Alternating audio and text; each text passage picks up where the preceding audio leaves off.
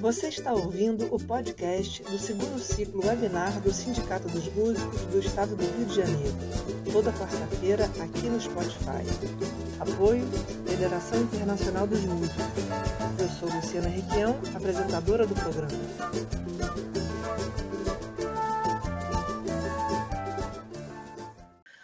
Boa noite, começando aqui a décima live da, do segundo ciclo webinar do Sindimuse.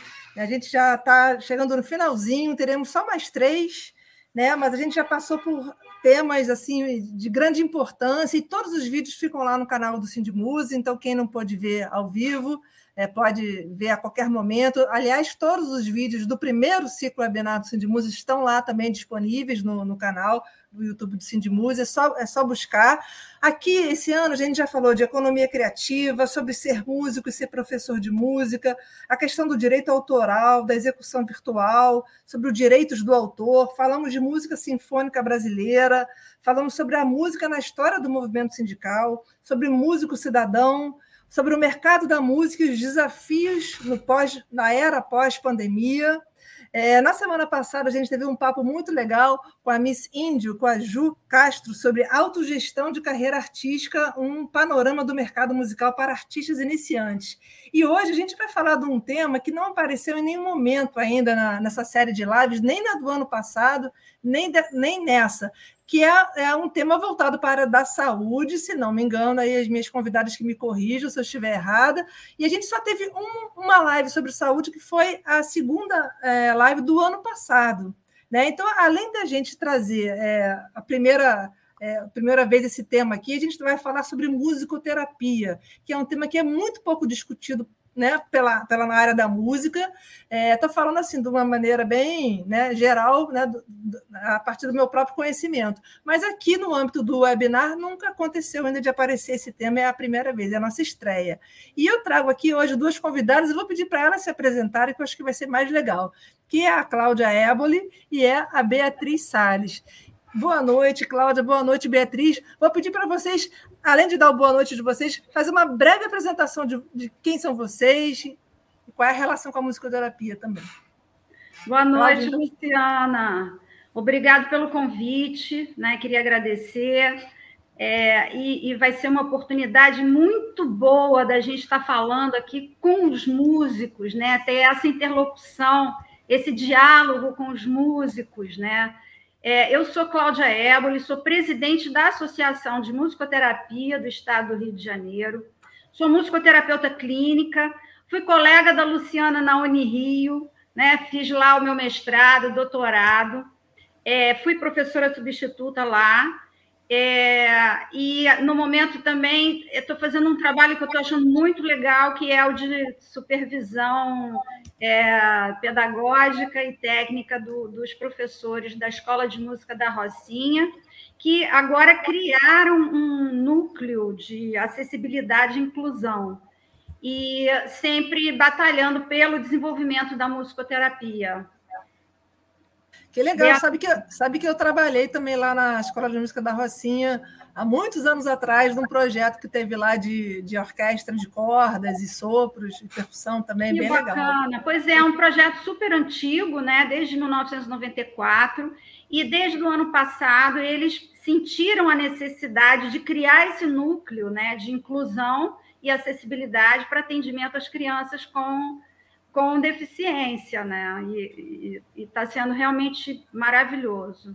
Que bacana. Boa noite, Beatriz. Se, se, apresenta, por favor. Então, boa noite. Eu sou Beatriz Salles, eu sou professora lá na UFRJ, no curso de musicoterapia, sou musicista também, como primeira área de atuação. Então, a temática que a gente vai abordar aqui hoje, eu acho que é bacana, vai ser um bate-bola interessante, porque eu estou nesse lugar de musicista, em primeiro lugar, e depois de me tornar musicoterapeuta. Então, vou trazer aqui algumas reflexões sobre as semelhanças e diferenças, o que nos constitui, né? Estou lá no curso de graduação que é novo, é, ele abriu em 2019, é um grande desafio. Como todos sabem, a gente tem no Rio de Janeiro o curso de musicoterapia do CBM, e agora temos também da Universidade Federal do Rio de Janeiro. Vai ser um grande prazer estar aqui, que eu acho que é muito bacana a gente se aproximar, né? trocar ideias sobre o que nos constitui, seja como artistas, seja como terapeutas. Maravilha. Eu, inclusive, fiz uma divulgação legal lá, por, duas vias lá do CBM, para ver se o pessoal também pode assistir, pode até usar. Eu acho que esses materiais, assim, eles a gente, como, enquanto professoras, né, esse, esse tipo de material também nos ajuda, às vezes. Fala, seja aquela live lá, que aquela live toca numa, numa questão importante que pode ser desenvolvida até num TCC, né, às vezes, algumas vezes, né? Com é, certeza, muito, muito, importante. Aí, o Luciana, eu vou te pedir, por causa daquelas dificuldades, eu mandei o PowerPoint para você, Cláudia. Você pode mandar para ela o PDF agora, de novo, eu acabei de encaminhar para você, para o seu WhatsApp. Aí você manda para ela, porque eu estou sem o contato dela, só para a gente poder fazer a live sem aqueles atravessamentos desagradáveis dos problemas tecnológicos, né? Porque o meio, às vezes, é, exige da gente muita criatividade. E eu acho que isso também é uma outra convocação, né? Para nós músicos, principalmente, né? Como interagir com as ferramentas digitais em isolamento social. Isso também é um negócio que essa plataforma aqui me é uma loucura, essa coisa de ficar pilotando essas câmeras, botando grande, pequeno, isso aí dá, chega uma hora que dá uma confusão danada, mas vamos lá. vamos lá. Você está você tá expert nisso. É que é divertido, no fundo é divertido. Ó. A gente pode, por exemplo, ficar assim, ó, né? Não é. Bom, vamos lá. Então a gente vai começar agora com a Cláudia, né? Então eu vou projetar aqui a apresentação dela. Deixa eu só me é, eu, eu, preparei um, um PowerPoint rapidinho para é, falar um pouco sobre a história, como surgiu a musicoterapia no Brasil e principalmente no Rio de Janeiro, que o Rio de Janeiro teve uma importância muito grande no desenvolvimento da musicoterapia, né? Foi aqui que surgiu é, a primeira associação, e aí eu vou, eu vou contar um pouco essa história Tá? E aí eu esqueci de dizer que eu sou bacharel em piano também. também sou musicista, né? Só que assim, a minha atuação maior agora é como musicoterapeuta mesmo. E, e... mas é, eu acho que a, a graduação em música também me deu uma base muito boa, né? Porque o musicoterapeuta ele, ele precisa ser músico também, né? Ele precisa ter esse conhecimento musical, né, para poder juntar com a, com a área da, da, da medicina, né? A, a, musicoterapia ela tem essa, essa característica, né? Ela transita entre essas áreas. E então eu queria, pode passar para mim o, o, o, slide. Eu vou falar sobre as origens. Passou dois. Sim, eu, tô, eu vou falar sobre as origens, né? Que assim tudo começou nessa época, entre década de 50 e 60. É uma época é, no Brasil, no Rio de Janeiro principalmente, muito efervescente, muito criativa. A gente estava em pleno movimento de arte e educação, né, da escola nova, e duas instituições nessa época se sobressaíram muito, que foi justamente a Escolinha de Arte do Brasil, né, que, que é, é, eram desenvolvidas é, as artes plásticas, né?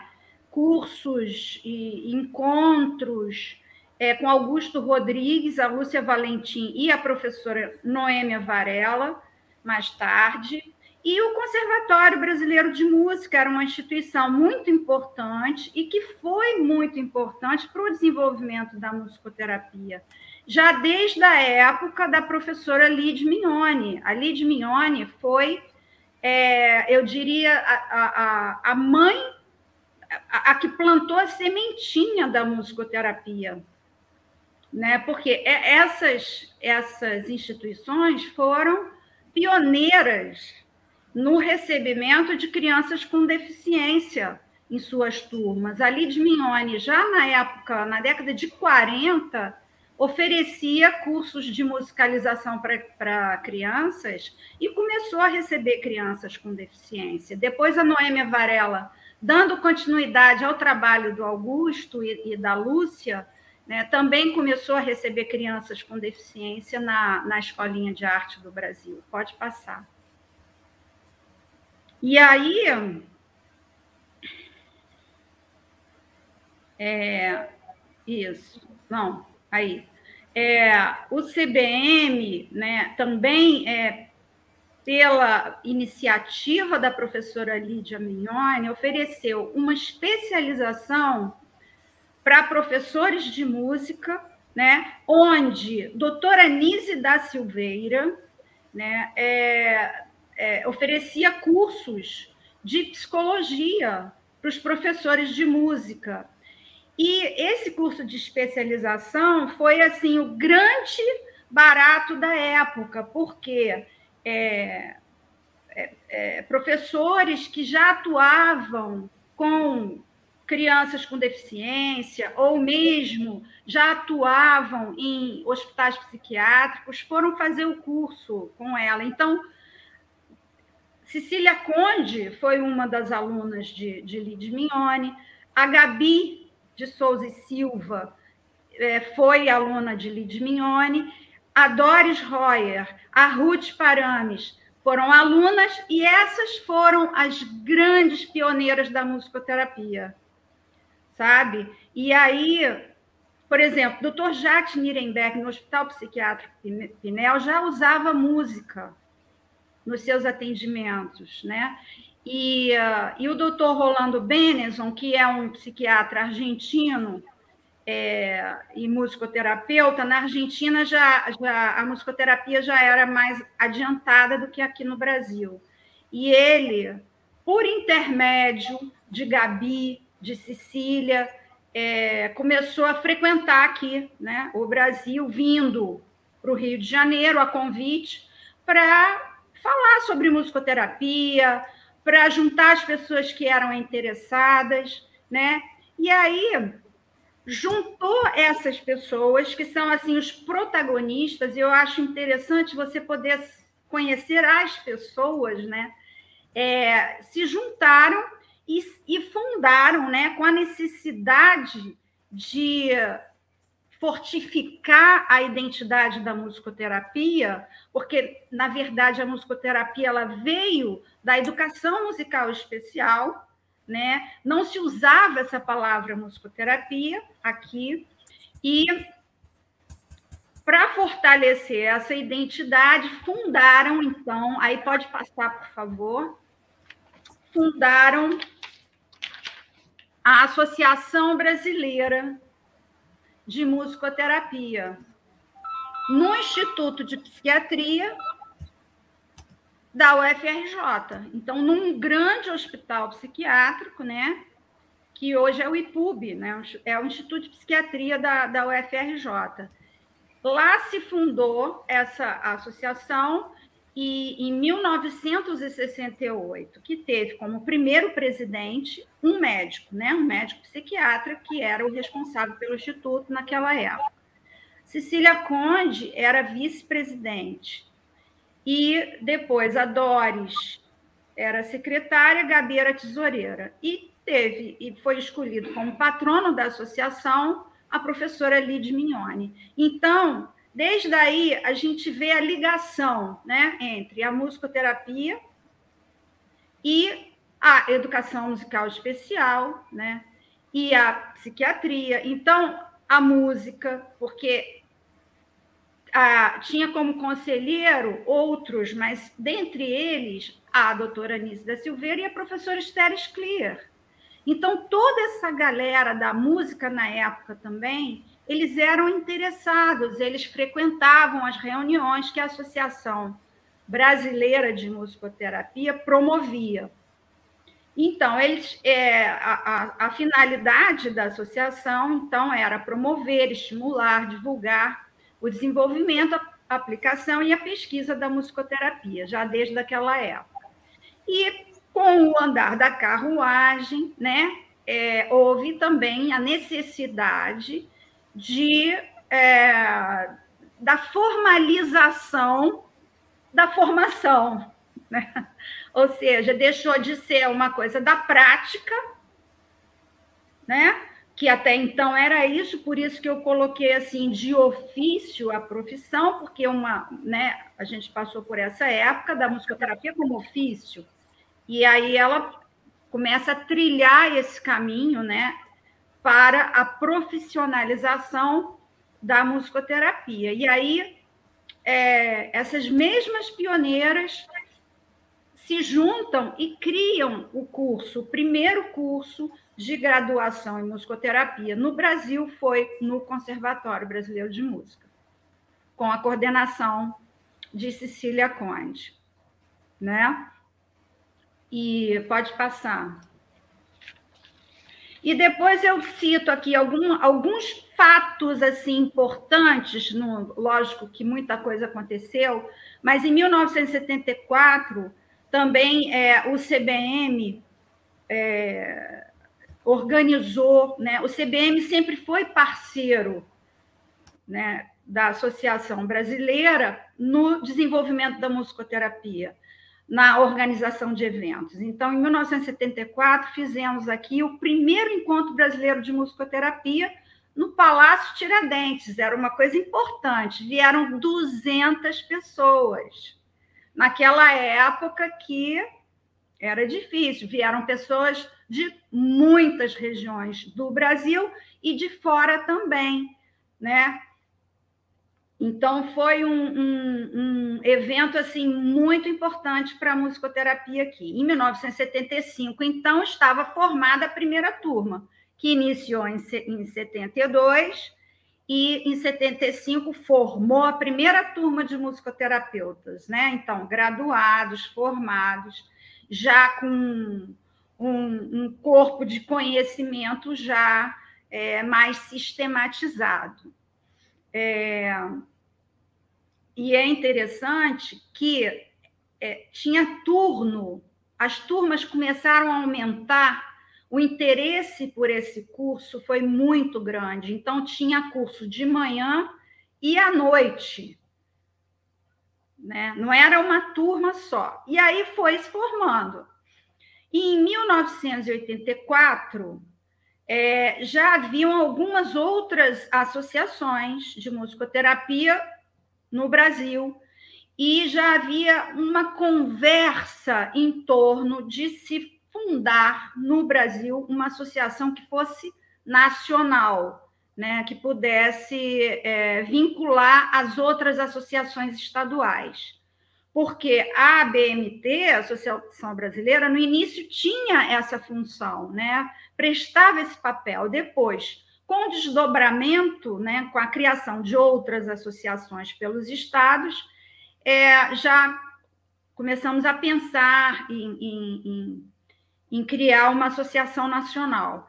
E aí a BMT passa a ser o que ela é hoje, a, a MTRJ, é a mesma, né? Só, só mudou o nome. E, e também a área de abrangência, que virou uma associação estadual, né? Então, que ela é, manteve a finalidade inicial, mas ampliou as finalidades, né? Então, hoje a, a MTRJ ela tem todos esses objetivos: preservar os interesses inerentes habilitação e ao exercício da profissão, congregar profissionais e estudantes de musicoterapia e representar e defender os interesses dos associados. Né? É uma associação. É, em 1985, criou-se a Federação Mundial de Musicoterapia, né? da qual é, as outras associações são filiadas, até que a UBAN nesse caso agora, que a UBAN é a União Brasileira de Associações, que foi fundada em 1995 e é, é, e é a ela que as outras associações estaduais são filiadas. É como se fosse, por exemplo, a UBAN, o Conselho Federal, se nós fôssemos regulamentados, né, seria assim: a UBAN seria o Conselho Federal e as associações estaduais são as regionais, né? Vamos dizer assim.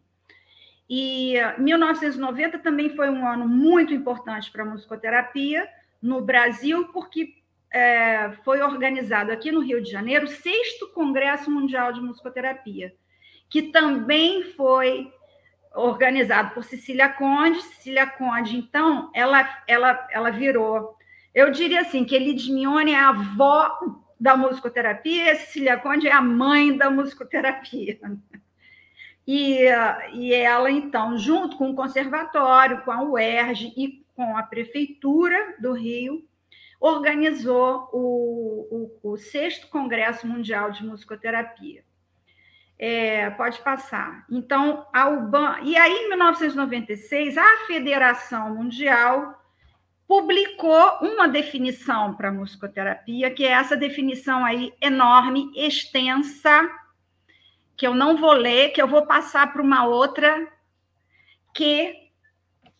Deixa eu ver se ela vem logo depois. Sim.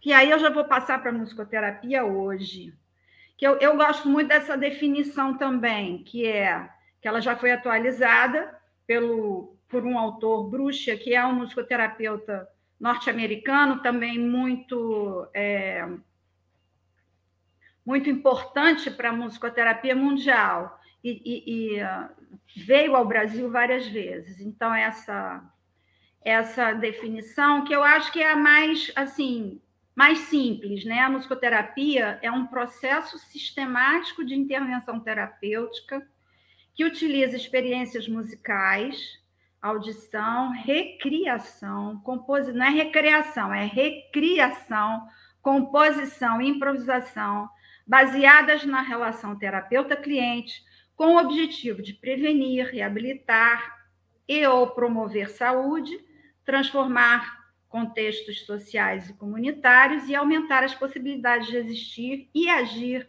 dos sujeitos. Então, como você tinha falado lá no início, Luciana, eu vou completar aqui que sim, a, a musicoterapia é uma profissão da área da saúde, né? Mas é uma profissão da área da saúde que é uma que é transdisciplinar, porque ela, ela atravessa outras áreas né? Ou seja, ela na verdade ela é atravessada por outras áreas e uma das áreas é a música, né? É a música com todos os seus elementos e com todas as suas é, práticas e experiências, né?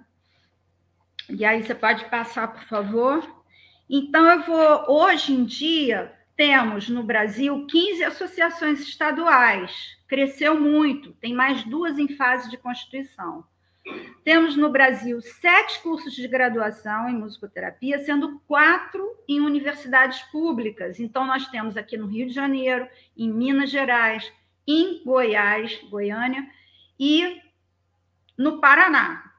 São quatro públicas, tá? E temos cursos de pós-graduação lato senso, em nível de especialização, que também formam o musicoterapeuta né? Então, o, o graduado em áreas afins pode fazer a pós-graduação, que geralmente são dois anos, né?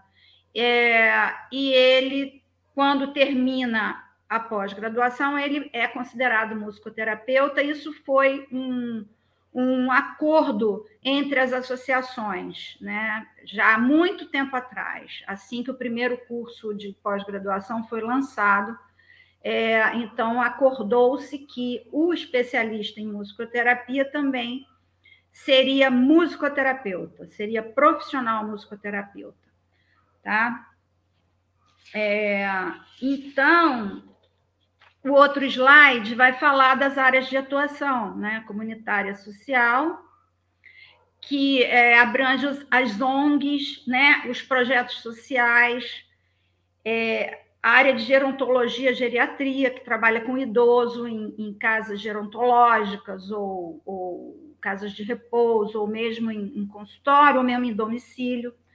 A saúde mental, né, que são as pessoas com sofrimento psíquico, em sofrimento psíquico, né, nos CAPs, nos Centros de Atenção Psicossocial, e outras instituições né, que acolhem as pessoas em sofrimento psíquico a área educacional, que aí abrange escolas, escolas especiais, por exemplo, o, o, o Instituto Benjamin Constant, né? E outras e outras, né?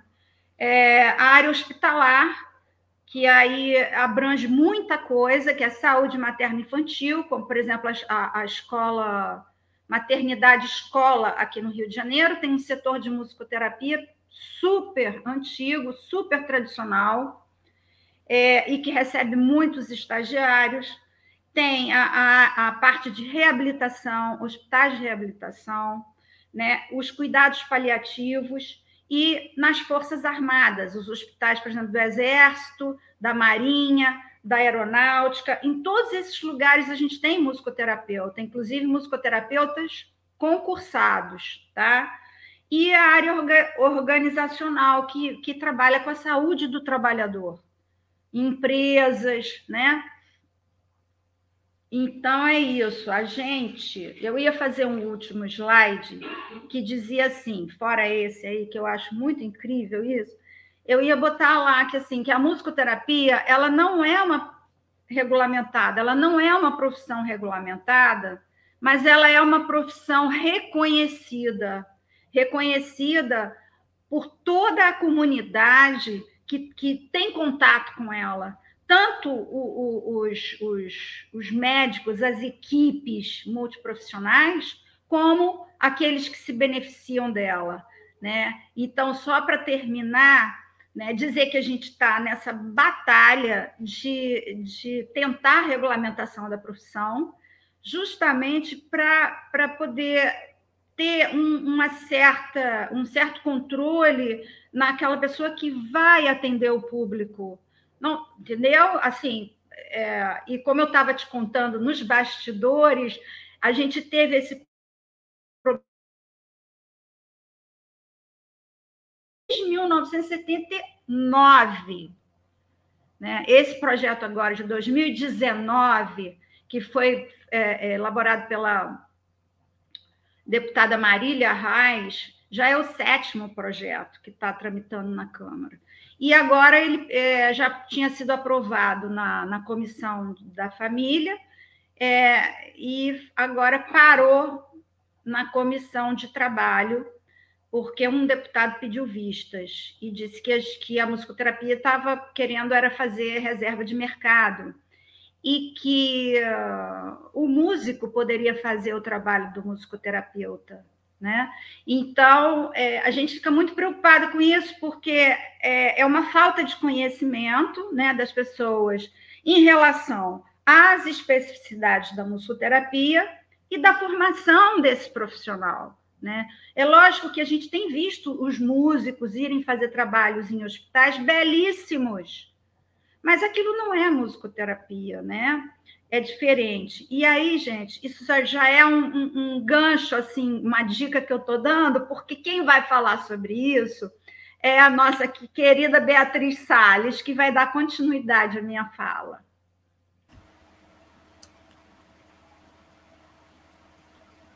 Um instantinho, mas essa, essa frase aí do Vitor Hugo é fantástica, né?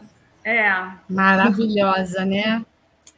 Tem muitas frases que são muito emblemáticas e que provocam essa problematização, né, que outras formas de comunicação são possíveis, como elas podem ser utilizadas e o que elas podem viabilizar, né? E foi justamente nessa convocação desse lugar, né, desse lugar da promoção da saúde e que nasce da observação, né, da observação do que acontecia primeiro desde os primórdios, né, porque o uso ou as observações que comprovam que a música tem efeitos terapêuticos, elas não são de hoje, elas remontam a 30 mil anos com os rituais xamânicos. Depois veio a educação musical, a educação especial, a, as observações do pós-guerra, e sempre a música no seu fluir e fruir, né? Porque é isso que eu acho que é uma característica fundamental que a gente tem que pensar, que é a música é uma arte diferente de todas as outras que acontece no tempo. Ou seja, ela acontece no exato instante em que ela está soando e reverberando. não fossem os recursos tecnológicos, a gente não teria a possibilidade de apreciá-la como se aprecia um quadro, né? É por causa dos recursos tecnológicos, da tecnologia, da gravação e de tudo isso, que a gente pode reproduzir e reviver e revisitar essa experiência de uhum. fruição artística. Diferente de uma pintura, diferente de uma poesia, a música é esse advento que acontece no espaço e no tempo. Por que, que eu começo com essa fala? Porque ela é fundamental para a gente compreender que música é essa que acontece nesse espaço, nesse espaço clínico que a gente denomina musicoterapia, né? O que é isso? Como é que isso se dá? Então, é, tem a música, claro, a música pertence aos. É, é uma parte, eu acho que tudo pulsa, o universo pulsa, a terra pulsa, a música, as vibrações, elas, as, as, os ciclos dos, do dia e da noite, os 365 dias, as 24 horas, tudo isso pulsa. Pulso é ritmo.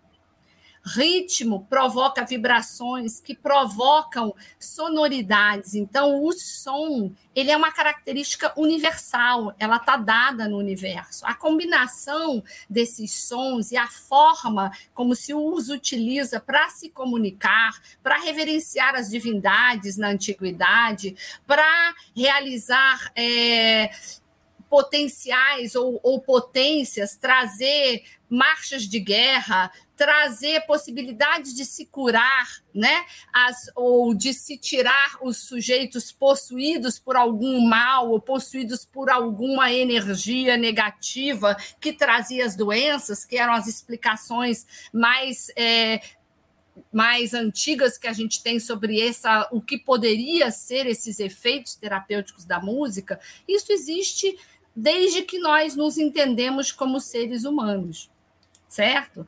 Mas as observações do que e como essa música pode ser utilizada na musicoterapia, eu fiquei pensando de qual seria a melhor forma, e eu pensei que sobre as semelhanças e diferenças a gente talvez pudesse explicar é, como é que isso se dá. Então, para começo de conversa, a música está presente em todas as culturas, em todas as sociedades, de todas as formas, desde o primórdio. Nem sempre ela é nominada música.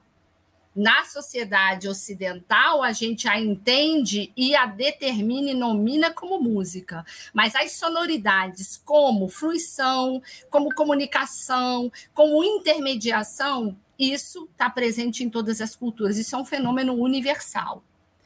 Na nossa sociedade, ela está presente de todas as maneiras, nos rituais familiares, religiosos e de cívicos, na educação, na cultura, em todas em todas as manifestações você encontra música. E, finalmente, a partir de uma série de observações de que, de fato, havia algo nessa experiência sonora capaz de promover potência de saúde, se começa a estudar esses efeitos terapêuticos, como eles funcionam, partindo de que princípios? Primeiro, pela fisicalidade do som. Isso é uma coisa que a gente precisa ter muito claro. Né? Que a musicoterapia começa contemplando não só os sons organizados, não só aquilo que a gente entende como melodia, harmonia, acompanhamento, música nesse sentido, não. É qualquer possibilidade, qualquer manifestação sonora, seja ela ruídos, sejam ela grunhidos, seja o que for, que seja capaz de expressar algum conteúdo ou ter algum significado numa relação. Isso é uma outra característica muito específica que eu entendo que envolve a musicoterapia, né? Por quê? Porque a música, aí eu vou te pedir para você passar o slide por gentileza, aí você já pode passar direto para o próximo. O que acontece? Para mim, a principal diferença né, é que a música para os músicos, como a gente está falando para os músicos, então eu vou utilizar essa forma de me expressar, porque a gente está conversando, e isso é uma problematização, isso não é uma afirmação, é uma reflexão. A música funciona como um fim. Então, o músico se comunica e com objetivos diversos. Ela pode funcionar como um fim em si mesma para você vender um produto, ela pode funcionar como um fim em si mesma para você promover uma, é, um resgate social, promover a inclusão, é, viabilizar um conteúdo de aprendizado. Ela tem objetivos diversos, mas ela é um fim em si mesma. Ela se constitui, ela se finaliza e ela é disponibilizada hoje pelos recursos que a tecnologia tecnologia nos oferece. Né? Isso a gente também precisa ter como um dado de realidade muito claro, que hoje essa música que a gente fala, ela, ela acontece no tempo em um momento, que é o momento da composição, o momento da gravação. A partir do momento que ela foi disponibilizada, ela reverbera de várias maneiras, ela pode ser utilizada de várias maneiras, ela pode ser ressignificada, vide hoje com os TikToks, com as produções colaborativas, aonde a gente nem mais consegue identificar muitas vezes a autor e autoria. Né? Então, isso também precisa ficar muito claro. Então, o músico se comunica por meio da música a partir das suas habilidades no manuseio de artefatos sonoros musicais, instrumentos e seus conhecimentos da linguagem musical e ou outros recursos composicionais. A relação do músico com a música, e eu estou falando também desse lugar, tá, gente? Porque eu também, antes de me tornar musicoterapeuta, fiz toda a formação, é, todo esse percurso formativo do conhecimento das habilidades né, com instrumentos musicais e do conhecimento teórico necessário musical para compor, improvisar e etc. Então, a relação do músico com a música se estabelece a partir do que ele conhece, sente, da mensagem que ele deseja transmitir ao compor ou interpretar algo. A música, se para ser produzida e é produzida, pode ser entendida como uma tradução intersemiótica das relações que esse que a constitui, que compõe ou que interpreta, estabelece consigo, com o seu meio interno e com o mundo. Então, muitas vezes, quando alguém compõe uma música é, e disponibiliza, e ela tem um milhão de visualizações, algo ele percebeu nesse contexto universal que o identifica com milhões de outros, e isso então se reverbera. Mas é sempre um processo que é feito por ele, a partir das percepções dele, e disponibilizado para ser apreciado, para ser eventualmente modificado pelo outro ou pelos outros que o escutam. E já na musicoterapia, a música não é um fim em si mesma. A música é um meio.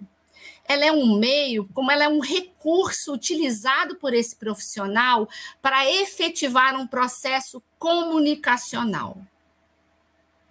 Então, para mim, a diferença assim que eu entendo fulcral é essa. Não existe a possibilidade dessa música acontecer que não nesse processo relacional.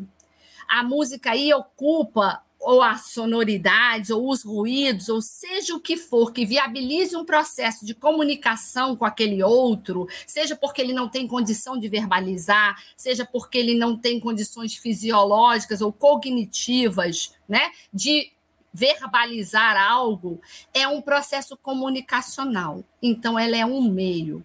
Isso é a primeira diferença. A segunda, que eu acho também que é muito fundamental a gente entender, é que ela é um processo que se dá numa linha de tempo. No momento em que você estabelece e utiliza esse recurso sonoro para se comunicar com aquele outro ou com aquele grupo e ela finaliza enquanto possibilidade comunicacional no momento em que aquele tempo acabou. Ou seja, ela não vai ser, ela até é gravada, porque a gente estuda sobre aquilo, estuda aquele processo, a gente pensa sobre ele, mas ela não é disponibilizada como uma composição para ser apreciada por outrem. O processo se dá nessa interrelação dentro de um espaço clínico protegido entre aquele musicoterapeuta e o seu paciente, ou cliente, ou usuário, ou o grupo. E o principal esse musicoterapeuta que detém não só as competências musicais e o que são elas, todas aquelas que o músico possui, certo? A habilidade de tocar instrumentos, a habilidade de entender a estrutura daquela linguagem musical, entender os processos harmônicos, melódicos, rítmicos e de percepção necessários para viabilizar esse processo comunicacional.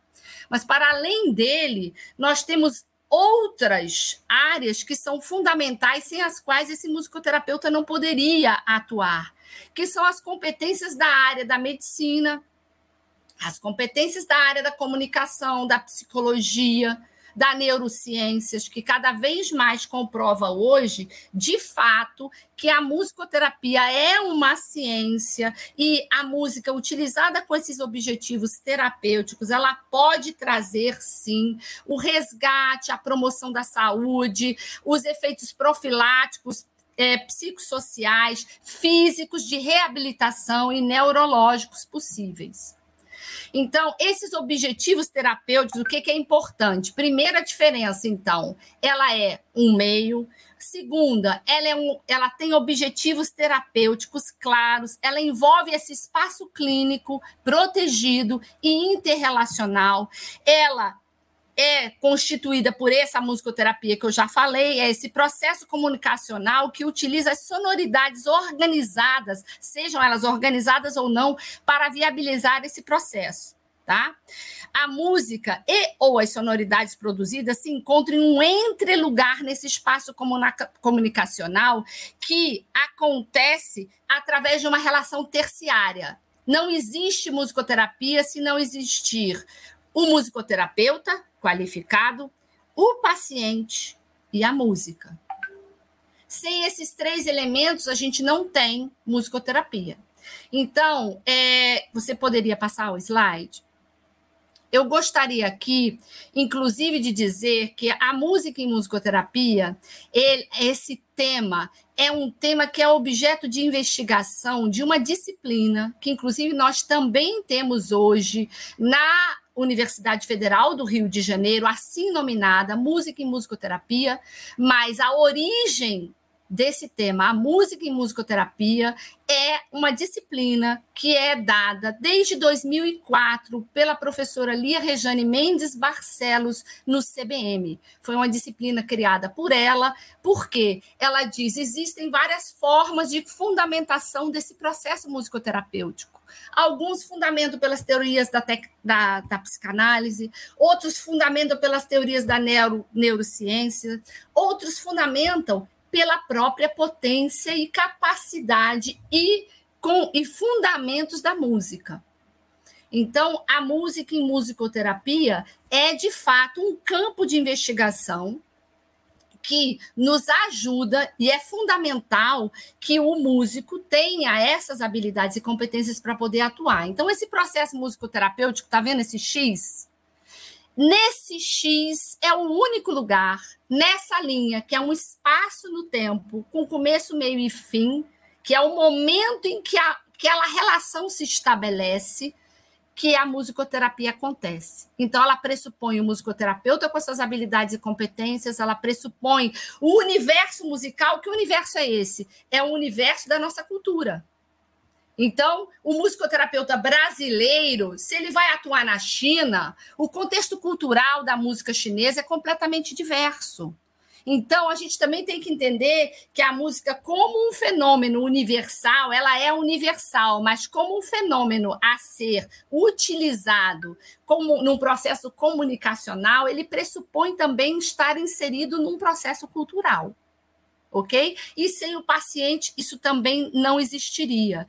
E essa música, ela se coloca em que lugar? Ela se coloca com experiências musicais que acontecem no lugar desse X, que é onde esses três elementos se encontram para expressar os conteúdos internos desse paciente. E o que acontece aí vai ser mediado, facilitado por esse profissional, que é o musicoterapeuta. Pode passar, por gentileza. Então, a gente tem que entender que isso que acontece A música aí ela é um meio e não um fim em si mesma. E ela é intermediária da relação, ela é um elemento terapêutico e ela é um elemento dinamizador dessa relação. Pode passar. Outra coisa importantíssima: a musicoterapia não pode acontecer como processo terapêutico. O que é um processo terapêutico? É um processo como qualquer outro processo terapêutico, por exemplo, psicológico. Você tem um levantamento do paciente chega no consultório, você vai fazer o quê? Uma anamnese. Então, você tem a história clínica daquele sujeito e você tem a história pessoal daquele sujeito. Para qualquer processo clínico em saúde, você tem esses dois elementos a musicoterapia trabalha com um terceiro, que envolve os princípios e conceitos dos fundamentos da musicoterapia. Ela trabalha com a história sonoro-musical desse sujeito. Por quê? Porque se vocês pararem um minuto para pensar, vocês podem fazer a trilha sonora das suas vidas. Basta pensar em todos os momentos importantes, na grande maioria das vezes, eu Claro que eu estou falando aqui dos momentos importantes prazerosos, mas tem momentos também não prazerosos que também nos evocam sonoridades, sejam elas musicais ou sejam elas de outra ordem. Isso também é um aspecto que nós trabalhamos. Então, a sua história sonoro musical, ela vai dizer de você. E isso é um dos elementos fundamentais que a gente utiliza. Isso está baseado num conceito do Benenzon, que é o conceito de ISO, que é a identidade sonora de cada sujeito. Cada um tem a sua. É claro que existem os ISOs universais. Por exemplo, o batimento cardíaco é um ISO universal. Todos nós ouvimos esse batimento dentro do, da, do útero da nossa mãe. Nós ouvimos as vozes, então essas vozes, esses ritmos, essas sonoridades são os princípios que dizem que o som faz parte de você antes mesmo de você ter consciência dele, antes mesmo de você poder ouvi-lo ou verbalizá-lo. Ele está presente na sua vida. Pode seguir. Então, e o som, com as suas características, as suas vibrações, as suas reações, ela provoca, então, ele provoca reações orgânicas e fisiológicas na gente. E ele também provoca nas nossas subjetividades um resultado que são as associações, que são livres, que são de vivências anteriores, que são culturais, que são sinestésicas. A natureza polissêmica da música, que é um outro princípio que a gente utiliza, um outro conceito, né, que foi objeto de um artigo muito interessante que ali a Regiane Mendes Barcelos escreveu com o Marco Antônio, que eu recomendo a leitura, né? A natureza polissêmica da música, ela é, ela tem muitos múltiplos sentidos. Para cada um ela tem um. Então, para cada um ela tem um significado. Para cada um que viveu uma experiência com uma determinada música, ela tem um significado. Então, ela tem múltiplos sentidos que podem ser ressignificados. E nesse lugar atua o musicoterapeuta também. Pode seguir. Então, vejam bem, quais são os recursos que a gente utiliza? E isso também é importante dizer. Para nós, não existe os preconceitos estéticos sobre aquilo que é belo ou não belo. O que nos interessa é o que é potente ou não. Se você canta desafinado, se você nem canta, se você emite sons, mas você se comunica através deles, vide muitos dos processos que acontecem musicoterapêuticos com crianças autistas, é uma possibilidade de comunicação super potente e que nem sempre envolve sonoridades e sons organizados. Envolve o corpo, a voz, os movimentos livres, a dança, a emissão livre que pode ser pré-verbal, pré-vocal, vocal, envolve-se o canto, sim, porque todos nós, o canto faz parte, a canção, a gente tem isso desde os nossos primórdios, porque todos nós ouvimos o embalar das canções de ninar das, das nossas mães, né? Em todas as culturas isso está presente. Ela envolve os recursos musicais, que são objetos sonoros ou instrumentos musicais, e envolve também hoje os recursos eletroeletrônicos, tá certo? Pode passar. O que, que, é importante a gente dizer aí? Na musicoterapia, a gente utiliza técnicas, aí tem uma afinidade com a música. Todo músico sabe, ou entende, ou já experimentou, alguns com mais ou menos proficiência, o improvisar. Muitos experimentam a composição, muitos experimentam ouvir todos nós, enquanto sujeitos, né? Ouvimos música de todas as formas, e também a recriação, que na música é conhecida como paródia, né? Quando você pega uma música, bota uma outra letra, com uma outra finalidade, então você tem essa outra possibilidade.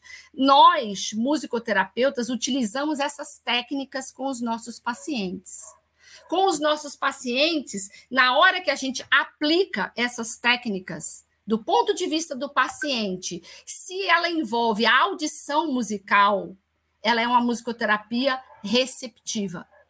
Se ela envolve o paciente produzindo sonoridades e o musicoterapeuta observando, interpretando, interagindo, mas não sonoramente, musicalmente, ela chama-se musicoterapia ativa. O paciente sozinho faz a música.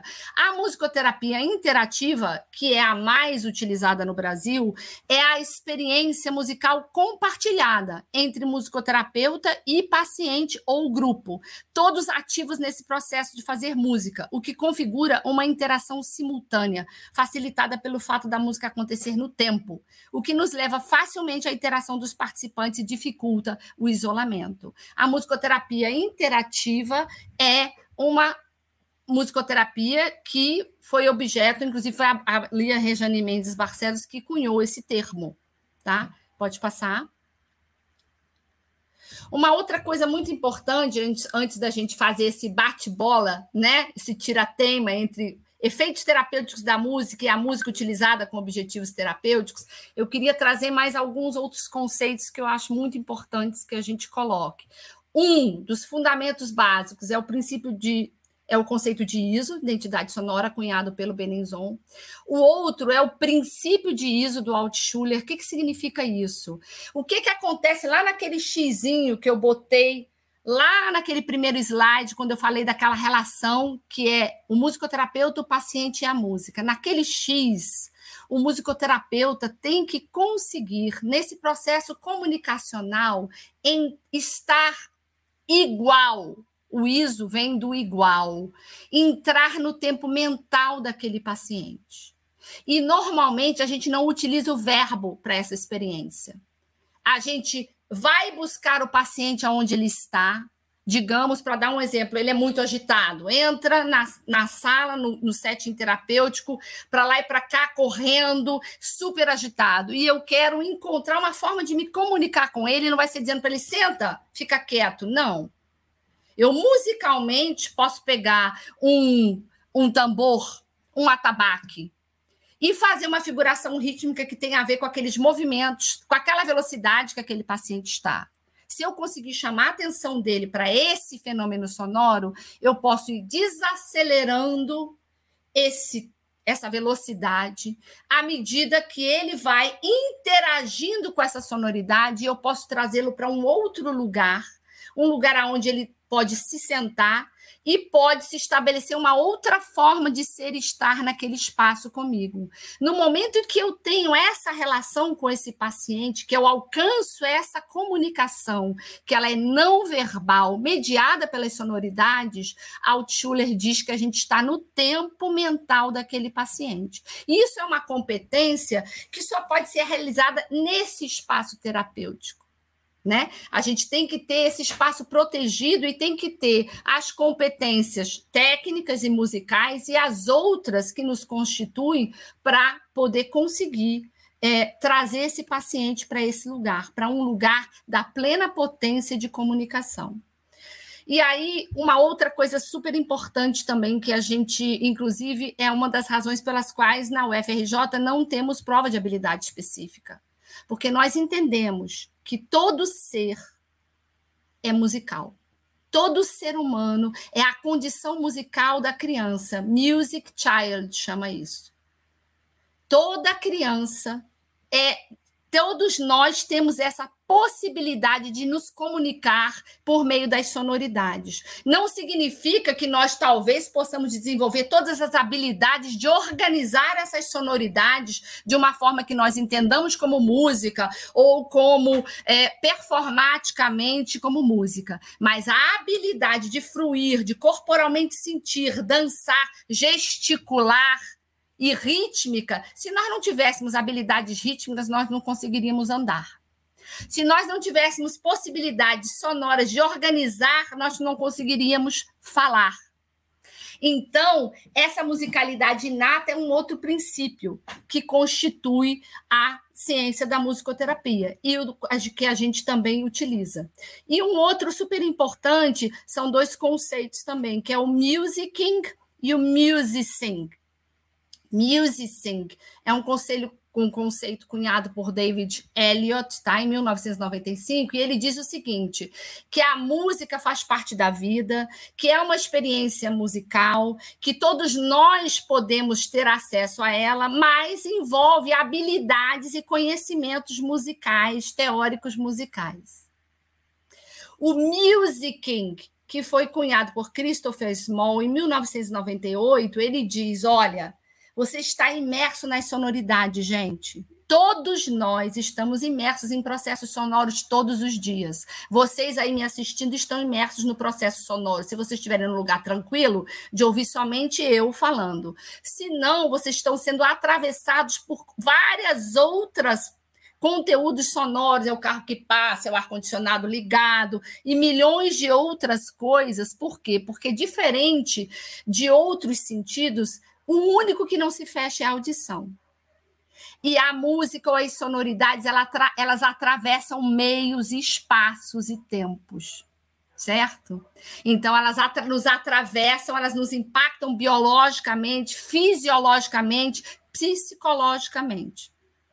Então, isso é uma coisa importante que a gente tem que pensar. Então, o music é você está imerso nessas sonoridades. As paisagens sonoras, elas nos constituem. Então, não necessariamente a, nós utilizamos a música como o músico a utiliza, organizada. A gente trabalha com esses conceitos de paisagem sonora importantíssimo, de música concreta e de vários outros para alcançar o quê? Todas essas competências só têm uma finalidade, é viabilizar um processo comunicacional que se dá naquela relação terciária estabelecida ali dentro de um setting terapêutico tá certo?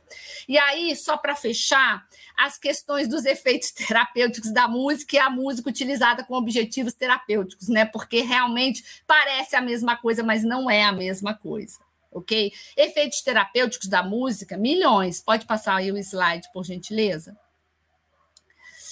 Musicoterapia e outras atividades que utilizam música. Recre... Recreação musical. Utiliza música? Utiliza. A aprendizagem de instrumento musical utiliza? Sim. O coral utiliza? Sim. A musicoterapia? Sim. Pode vir a ser terapêutico, e aí vem a diferença fulcral.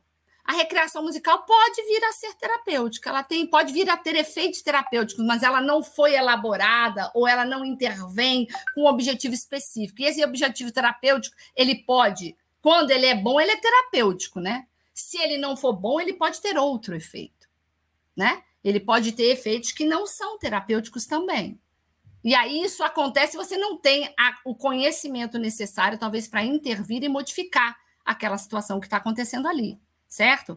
Qual é o objetivo da recreação? Divertir, alegrar, da aprendizagem como um instrumento musical, aprender a tocar, do coral, fazer música em grupo, relações sociais se estabelecem, maravilha, e da musicoterapia. Desenvolver um processo que se utiliza da música, que promove mudanças. Esse é um objetivo terapêutico. Tem objetivos terapêuticos a recreação musical? Não. A aprendizagem de um instrumento, objetivo terapêutico? Não. Ela pode ter efeitos terapêuticos. Quando eu era só professora de música e dava aula para criança, muitas vezes os pais vinham e diziam: Meu Deus do céu, meu filho começou a aprender um instrumento, melhorou muito em matemática, está muito mais atento, muito mais concentrado. Teve efeitos terapêuticos benéficos? Teve, mas eu elaborei algo para viabilizar aquilo? Não. aquilo se constituiu através do fazer, da mesma maneira como um esporte também traz essas coisas. Mas quando você vai querer desenvolver habilidades motoras e psicomotoras, você procura um fisioterapeuta, porque ele vai utilizar tudo isso com objetivos terapêuticos. Essa é a diferença. Tá certo? Então, a gente não tem objetivos terapêuticos em nenhuma dessas, mas a gente tem na musicoterapia. Pode passar. Então, aí você tem várias possibilidades. Por que, que a música a música é um poderoso elemento terapêutico, tá certo? Tá muito pequenininho aí, mas é uma arte que acontece no tempo, tem ritmo próprio, ela acompanha o homem desde o seu nascimento, tá certo? Tem essa natureza polissêmica e o principal, o instrumento, a música, para o músico, o, a, o instrumento musical é o elemento que ele utiliza, certo? O instrumento musical é para o músico, está para o músico, mas o instrumento musical, na relação terapêutica, ele não é um instrumento, ele é um objeto intermediário e integrador. O que, que significa isso? É que ele é o objeto que viabiliza e esse instrumento pode ser só a voz, pode ser uma cadeira fazendo um ruído, pode ser um, uma chave rasgando uma mesa. Foi o objeto com aquela sonoridade que viabilizou um processo comunicacional. Então, essas sonoridades elas se constituem como um campo e uma possibilidade de viabilizar esse processo terapêutico. Pode seguir. E aí, o que, é super importante, que também está super pequenininho, né? Mas isso vale a pena.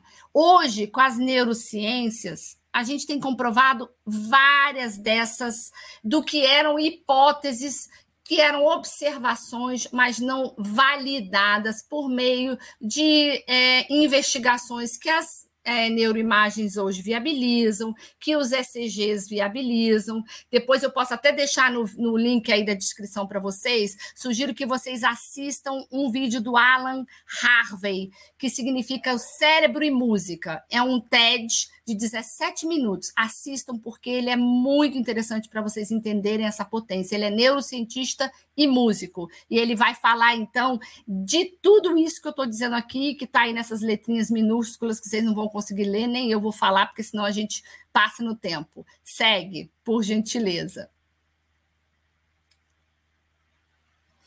Então, para finalizar, aí vocês poderiam dizer assim: ah, mas olha, caramba, é só a música, gente, olha, a música é utilizada na odontologia, na fisioterapia, na medicina, nos hospitais, em, em várias, claro, ela é. Mas essa música em medicina, o que que difere? Ela tem efeitos terapêuticos? Ela tem, mas ela não tem objetivos terapêuticos. Então, passa aí que eu vou mostrar para vocês como é e quais são essas diferenças, só para a gente fechar.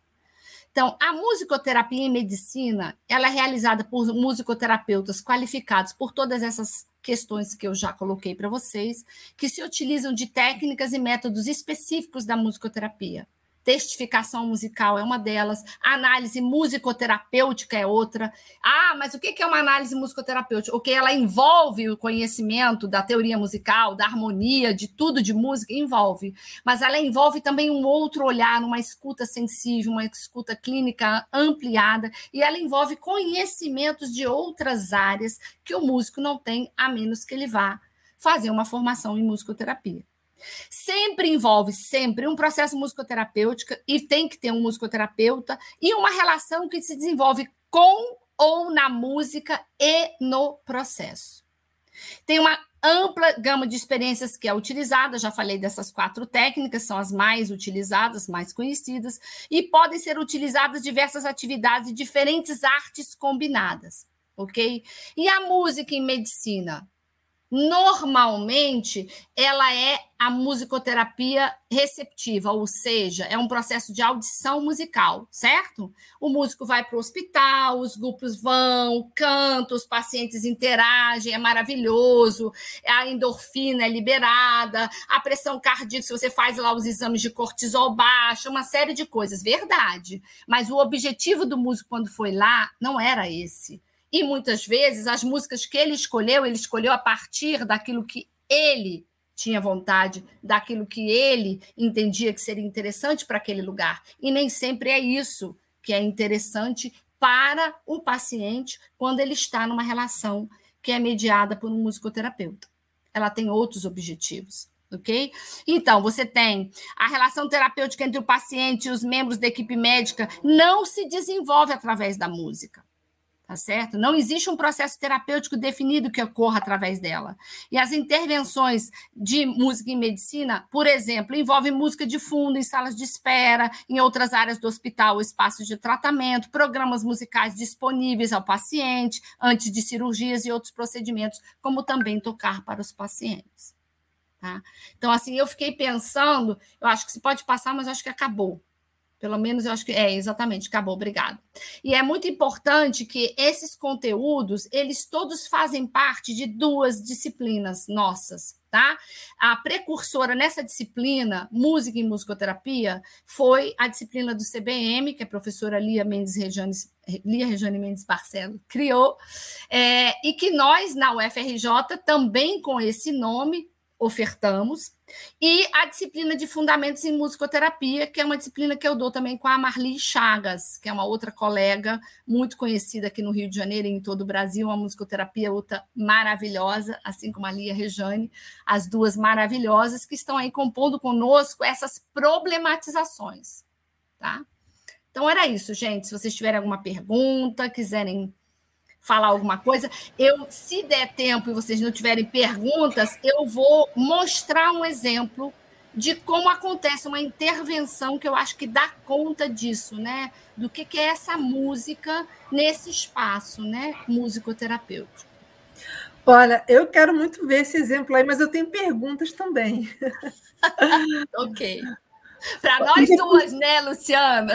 É, para vocês duas. E depois eu tenho uma solução para vocês também, para essa questão aí jurídica aí. A solução não, um argumento para vocês usarem Sim. lá na, nesses processos aí, né? Ótimo. É, e, e, também falar para o pessoal aí do chat que estão fazendo vários comentários, não sei se vocês conseguem ver. A gente não Mas, consegue ver. Não, é, consegue sim, clique em comentário lá do lado direito da tela. Lá em cima, do lado direito da tela. Ah, eu já vi. Não, eu estou vendo aqui várias, é, várias pessoas Isso, falando, ó, verdade. Ó, vou colocar bacana. aqui, ó. ó na tela, Leila olha tá na aqui. tela, Cláudia. Olha na tela mesmo, ó.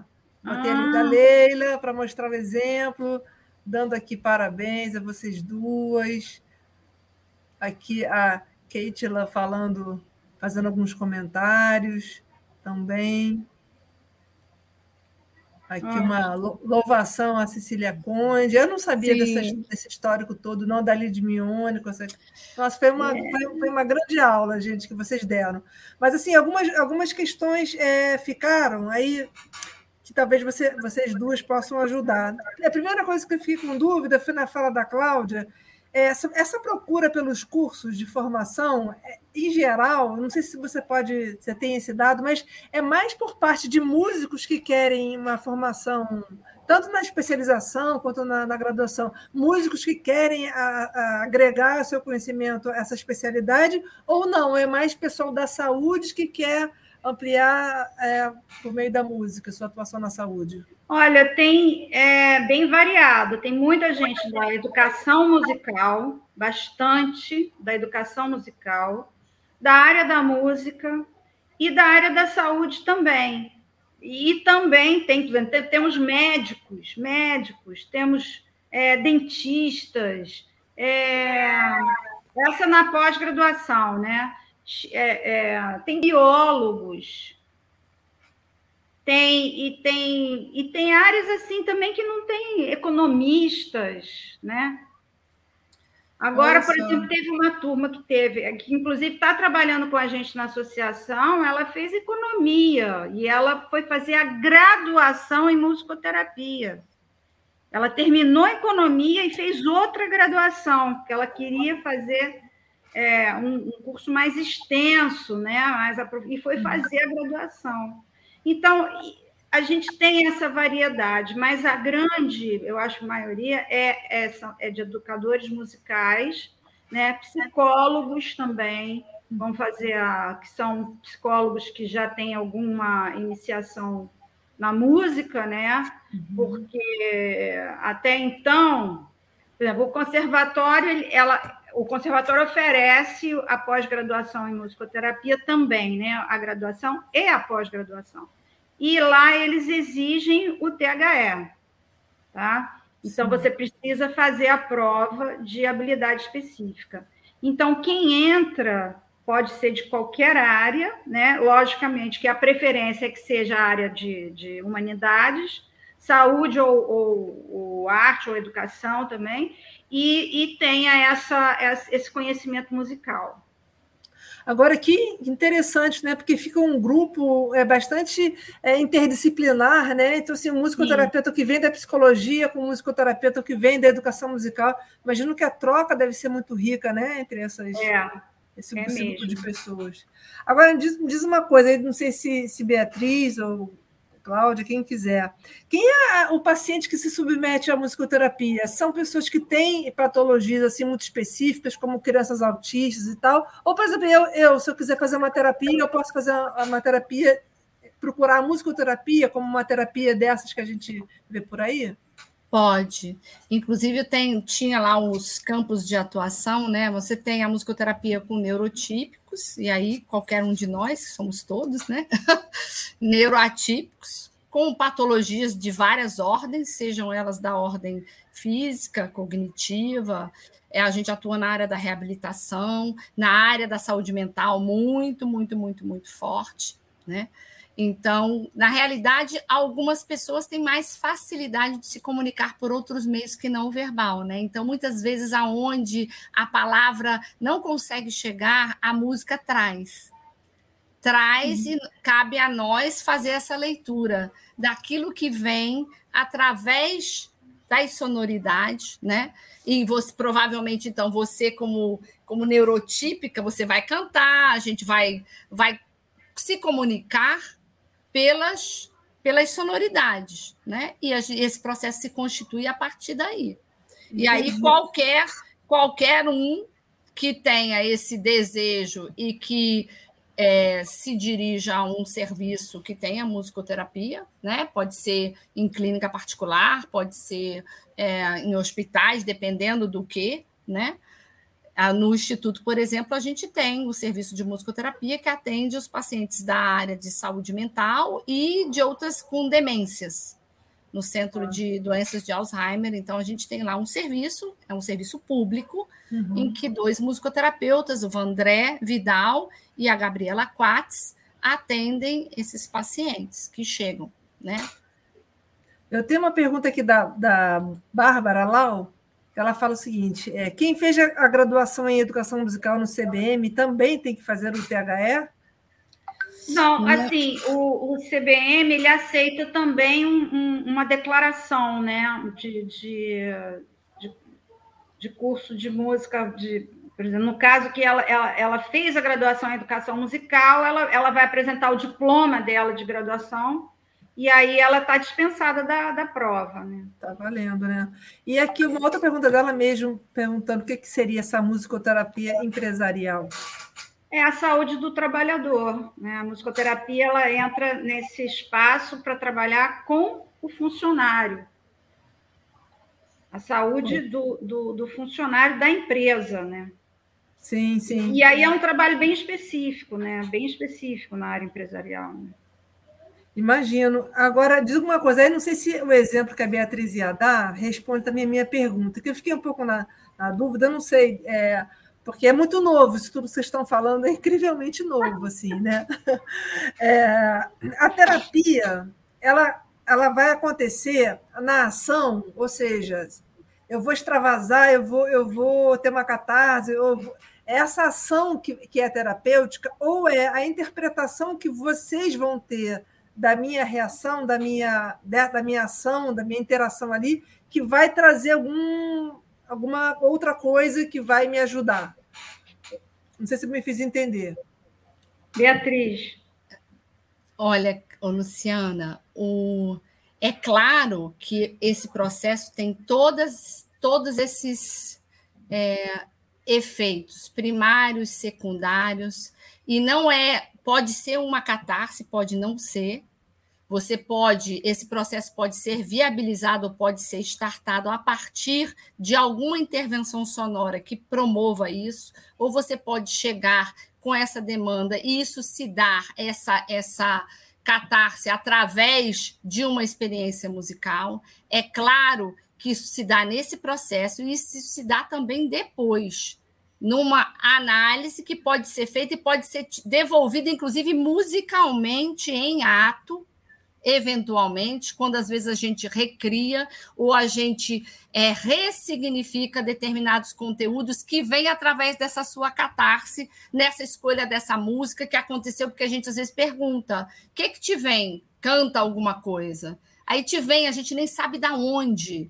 E aí a gente vai investigar da onde, por quê, que relação tinha isso com alguma experiência. Então tem vários caminhos que você percorre e é por isso que esse é um processo, né? É um processo terapêutico que você se submete no momento que você começa esse contrato terapêutico até o momento da sua alta. Essa é a, vamos dizer assim, o entendimento dessa musicoterapia clínica, mas tem outras possibilidades que são intervenções pontuais que geram e promovem uma série de, de é, possibilidades de você intervir num espaço. Então, a musicoterapia comunitária, por exemplo, a musicoterapia organizacional, que também se desenvolve a partir da utilização dessa música para desenvolver habilidades e competências socioemocionais, psicossociais. Então, são várias, são muitas nuances, mas todas elas se desenvolvem a partir disso que a sua musicalidade, que a sua história sonora musical traz e da onde que veio, por que que aconteceu e como é que a gente pode então eventualmente entender por que que chegou assim e o que que isso representa para você naquele momento e ressignificar isso muitas vezes te traz e e elucida coisas que você no verbo não teria conseguido ou levaria muito mais tempo até se alcançar esse, esse, esse lugar de potência. E o exemplo que você falou que ia dar, o povo quer. Ah, então, olha só, é, eu vou colocar, porque foi um negócio é interessante. Eu pensei em colocar porque eu achei que, que poderia explicitar. A gente foi, nós fomos procurados, a, a musicoterapia na UFRJ, por conta do Dia do Servidor. Então, a pró-reitoria de pessoal nos chamou e disse: olha, a gente queria é, uma queria fazer uma vivência com musicoterapia no Dia do Trabalhador, porque vai ter música, vai, a gente vai fechar com uma cantora maravilhosa que é servidora, teve lá no, no The Voice, mas a gente queria fazer alguma coisa para esse momento tão difícil, né? O momento em que a gente teve no remoto, o momento que a gente perdeu tantas, tantos servidores que faleceram ao longo desse processo do isolamento social, dessa volta com tantas inseguranças, né? Da volta ao presencial, como é que vai se dar isso com todos os desafios e todos os desgastes. E aí a gente na reinvenção, né? Não é nem na recriação, mas na reinvenção das possibilidades interativas que o meio nos oferece. Então, além da gente utilizar a música como meio, a gente ainda tem que pensar que formas a gente pode, utilizando os meios disponíveis, os recursos tecnológicos que não viabilizam, por exemplo, uma interação síncrona, né? Porque o que, que acontece com a música, gente? Todo mundo está vendo as reinvenções, né? Todos os quadradinhos, cada um grava a sua parte em casa, junta e você tem um efeito do conjunto, mas aquilo não foi feito em conjunto. Não foi feito com, né? Foi feito cada um no seu canto, juntou. Como fazer esse processo? E aí eu e Marli, Marli Chagas. Então, diz, bom, vamos embora lá, né? Olha, gente, a gente vai tentar construir alguma experiência, né? Alguma vivência que possa dar conta de vocês poderem verbalizar isso. O que foi estar nesse momento da pandemia, né? O antes, o durante e as perspectivas agora com esse novo normal. Esse vídeo, eu vou tentar, né, gente? Eu, eu subi para o não listado no YouTube, tá certo? E aí eu vou colocar para vocês verem como é que foi isso. Deixa eu ver aqui se eu vou conseguir. No seu compartilhar a tela, você pode botar uma guia do Chrome. Tá. Eu já botei a sonoridade também. É, deixa eu compartilhar. Arquivo de vídeo, compartilhar a tela. O vídeo está no teu computador ou ele está na internet? Ele está ele tá no YouTube. Ele está no YouTube Guia do Chrome. Ele Isso, vai exatamente, é, é exatamente ali. Tá? Compartilhar o áudio da guia. Então vamos ver e ouvir o que, que aconteceu. Deixa eu explicar rapidinho o processo. Como é que isso se deu? A gente fez uma interação, nós duas fomos para um, um espaço, as duas juntas Marli na voz, ou no ponto, dirigindo a questão vocal, eu num instrumento de percussão. O, então, vocês estão vendo um teclado ali atrás, tá certo? Que o terceiro músico convidado depois teve um problema, não pôde estar presente na hora. E aí a gente fez uma intervenção, nós sonoramente, a partir dos conteúdos e das palavras que vinham pelo chat. Ô, Beatriz, vê se você consegue é, clicar naquele quadradinho para ficar maior. Qual? Esse grandão aqui, né? Esse. Isso. Pronto. E aí, depois que terminou esse processo, inclusive eu estava até discutindo isso com a Lia Rejane, né? Porque ela foi uma. uma teve dois momentos de interação. Teve uma interação síncrona que viabilizou a, os recursos, o estímulo, as ideias, as palavras. E nós fizemos uma sonorização ali na hora. E depois teve a gente se juntar a partir de tudo isso que foi recolhido e criar essa música, que é isso que vocês vão ouvir aqui agora. Tá? Então, vamos lá. Vamos lá, espero que dê certo, gente. Para trabalhar junto a saúde do trabalhador, a nossa e a de vocês. Aumenta um pouquinho, vê se você consegue.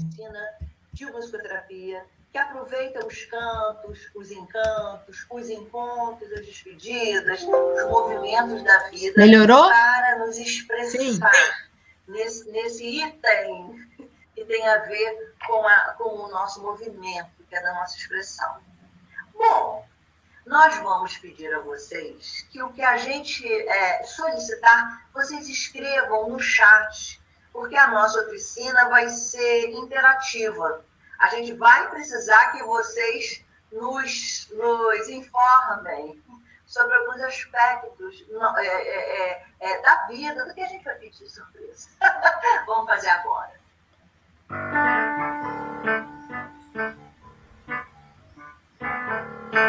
Nesse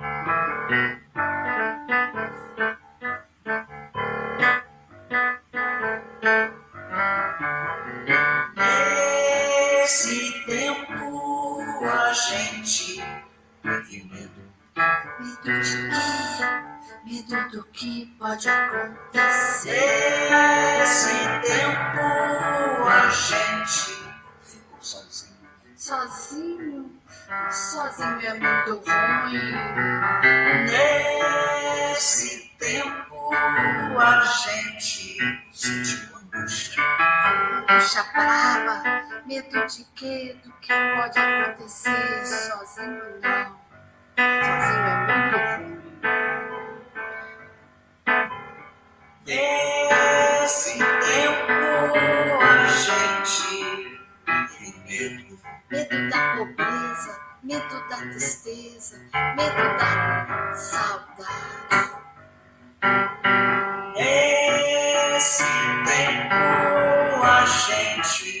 ficou sozinho. Mas tem que ter responsabilidade, não pode deixar a peteca cair. Nesse tempo a gente sentiu angústia.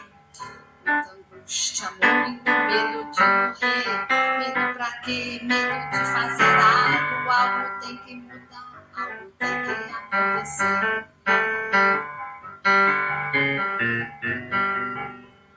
Nesse tempo a gente defendendo. Ui, bateu o coração, palpitação, mas tem que ter ação.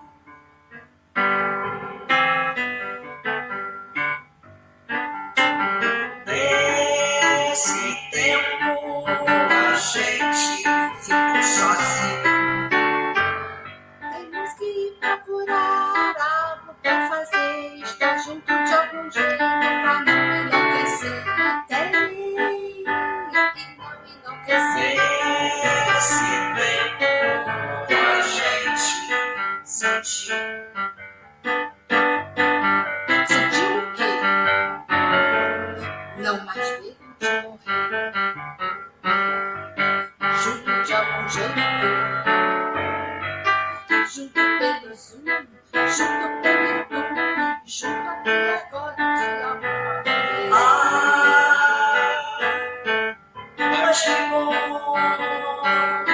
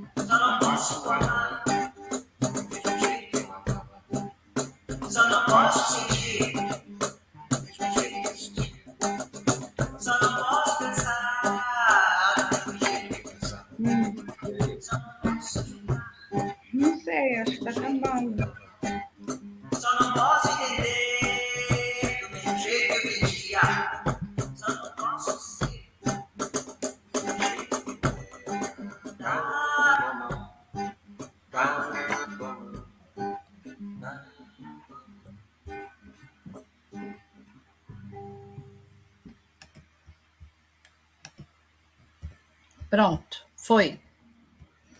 Então, isso é uma coisa que aconteceu a partir de uma convocação que foi o reflexo de um momento, uma intervenção que trouxe algum tipo de conforto para aquelas pessoas que estavam ali, e a gente registrou, é aquilo que eu disse, aconteceu naquele tempo.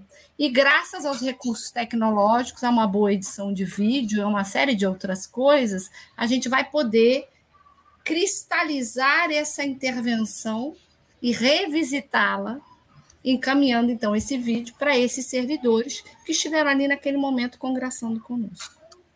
E é isso. Que legal, que, bacana. Você bota o link aqui para a gente. é, tem, um, tem um chat privado aqui, bota o link que eu boto para todo mundo poder acessar depois. Tá, eu não, eu não botei no list. Eu vou botar para vocês poderem acessar, porque ele está no não listado. Por quê? Ah, tá.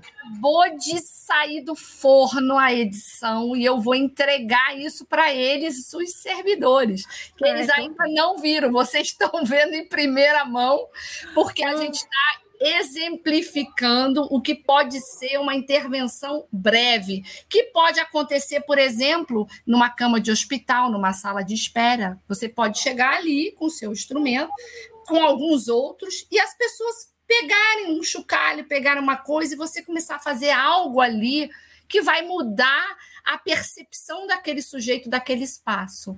Então, é uma convocação à potência de vida, a ressignificar tempos e espaços e os lugares aonde a gente vai.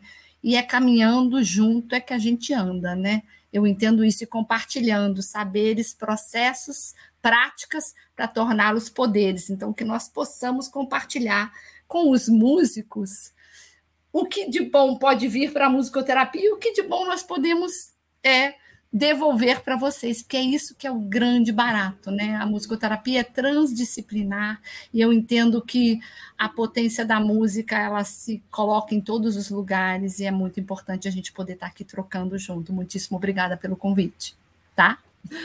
Muito legal, adorei. Eu que agradeço a vocês. Mas ó, a gente já está mesmo chegando na nossa uma hora e meia aqui de praxe. Mas eu queria antes, antes falar uma coisa, porque quando vocês falaram, né, ao compreender né, esse processo todo, essa história toda também que a, que a Cláudia trouxe, né, uma história longa, uma história de que tem muita gente envolvida, né, não é uma coisa né, de ontem, né?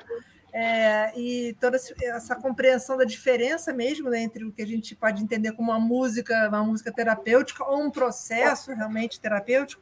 É, eu fiquei pensando na responsabilidade que você tem com o outro, né? né? Que, né? Como você diz, né? Às vezes você está ali numa situação você não sabe como é, é, interagir, né? Que, que tipo de, de mal você pode é, é, vir a, a, né? A, a, afetar o outro, né? Por não, por não ter conhecimento. Só uma coisa, esse, esse que você botou, é, é, eu posso colocar? É o, é o chat do é o link, tá? Tá no listado, não listado, vocês podem, porque depois eu vou abrir, ah, tá. eu vou só entregar para eles e aí eu vou abrir, todo mundo vai poder acessar. Mas esse é o link, sim. Ah.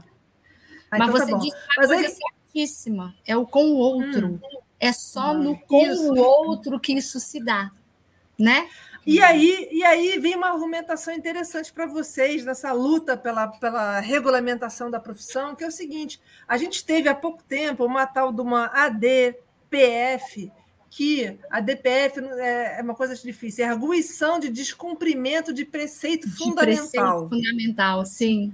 A né? DPF. E a gente teve uma, uma, uma DPF dizendo o seguinte, que a nossa profissão de músicos né, não necessitaria de uma regulamentação, porque aí eu vou ler aqui um, um pedacinho pequenininho que fala assim, é, uh, as limitações ao, ao, livre exercício das profissões serão legítimas, é, limitações porque quando está regulamentado você tem que seguir certas, né, não é qualquer um que é aquele profissional, né, precisa ter uma certificação, né? No nosso caso, era a ordem dos músicos. Né? Aí eles dizem assim: as limitações ao livre exercício das profissões serão legítimas apenas quando o inadequado exercício de determinada atividade possa vir a causar danos a terceiros e desde que obedeçam a critérios de adequação e razoabilidade, o que não ocorre em relação ao exercício da profissão de músico, ausente qualquer interesse público na sua restrição. E aí a gente nota né, que do músico pode até ser, mas do musicoterapeuta não né? Do musicoterapeuta pode sim causar. Então, sim, eu acho que essa, inclusive, esse movimento. A gente tem usado né? esse argumento, a gente tem usado esse ah, argumento. Maravilha. Porque assim, a ah. música ela pode causar danos, ela pode causar se ela não for bem utilizada num processo terapêutico, né? São os efeitos iatrogênicos da música, né? E uh, esse é um argumento forte, mas mesmo sim. assim, né? Como na Constituição também diz que é, é livre o exercício de qualquer profissão, é, a gente está no impasse, né? E existe agora também um movimento muito forte também de não regulamentar profissão nenhuma, né?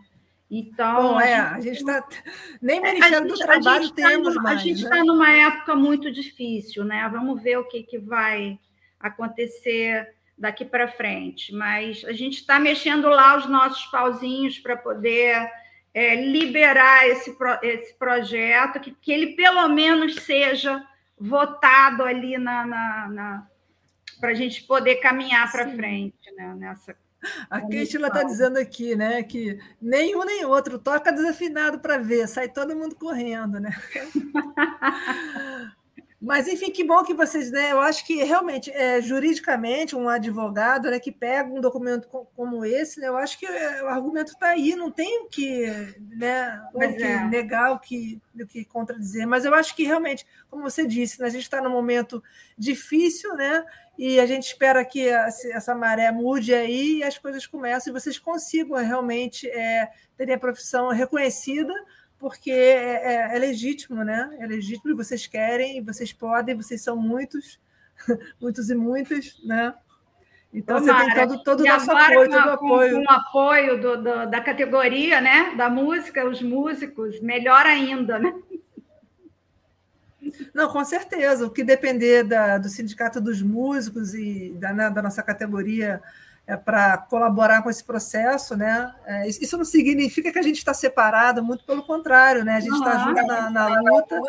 Com certeza. Né? E, isso mesmo. cooperando, né? Luta, então, eu, só, eu só esqueci de falar né, que agora a MTRJ ela tem uma parceria com o Sindicato dos Músicos. A nossa sede agora é no, no, no, no espaço do sindicato, estamos lá dividindo. A, a Luciana generosamente cedeu um espaço para a gente guardar nosso material e, e, e, a partir do ano que vem já vamos ocupar um espaço maior na sede e para poder desenvolver lá o nosso trabalho, né? Continuar nessa luta aí pelo desenvolvimento da musicoterapia. Eu a gente acho... quer muito ter vocês lá, a gente quer muito, quer muito que a coisa cresça, que vocês ocupem aquele espaço. Com certeza, eu acho que é muito importante que estejamos todos juntos e misturados, juntos nas convergências e respeitando as nossas diferenças, porque isso é potência, né?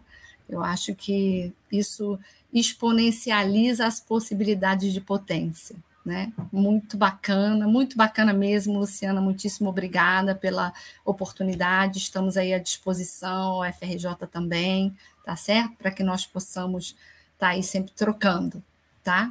Obrigada mesmo. Maravilha. Em nome da UFRJ, eu agradeço. E do curso de graduação em musicoterapia, a oportunidade de estar aqui com vocês. Que joia. Eu, bom, eu agradeço muito também por a gente estar conversando sobre isso é, pela primeira vez aqui, né? Não sei se já aconteceu alguma vez uma conversa desse tipo no sindicato, mas pelo menos no, online, né? nesse momento online, aí, nesse webinar, é a primeira vez, e eu acho que é muito importante. O vídeo vai ficar lá, vocês podem indicar para quem vocês quiserem acharem que vale a pena é, ver também, e a gente vai fazer o mesmo. Então, gente, vocês não vão embora, não fiquem aqui, que eu vou soltar a minha vinheta de, de fechamento. Perfeito. E antes disso, E antes disso, dizer que, ó, semana que vem a gente vai ter aqui, é, a gente vai discutir o trabalho de musicistas em meio à Covid-19 é, no Brasil, com o Rodrigo Eringer e com o Ian Prat. Fizeram um trabalho é, muito interessante, estatístico, de, de levantar. Inclusive, foi o Ian Prat que, quem me deu aquele documento, Cláudio, que eu mandei para você, dar uma ah, primeira tentativa, né? É, de 1979, né? Aquele, aquela, aquele projeto tentativa de, de, regulamentação. Que legal. Exa estarei presente na live, estarei legal. assistindo. Com certeza. gente. Também. Então, beijo, beijo para vocês e beijo para todos que nos assistem. Obrigada. Muito obrigada. Muito obrigada. Eu agradeço Vamos muito. lá, com muita música e com muita música e musicoterapia também. Isso aí. Beijo. Você ouviu o podcast do segundo ciclo webinar do Sindmuse. Coordenação e apresentação, Luciana Requião. Arte, Carol Nourinho. Divulgação, Rodrigo Passos e Orlando Lemos. Administração, Andréa Mendes. Coordenação do podcast, Clarice Magalhães. Uma realização do Sindicato dos Músicos do Estado do Rio de Janeiro, com apoio da Federação Internacional dos Músicos e da Union to Union.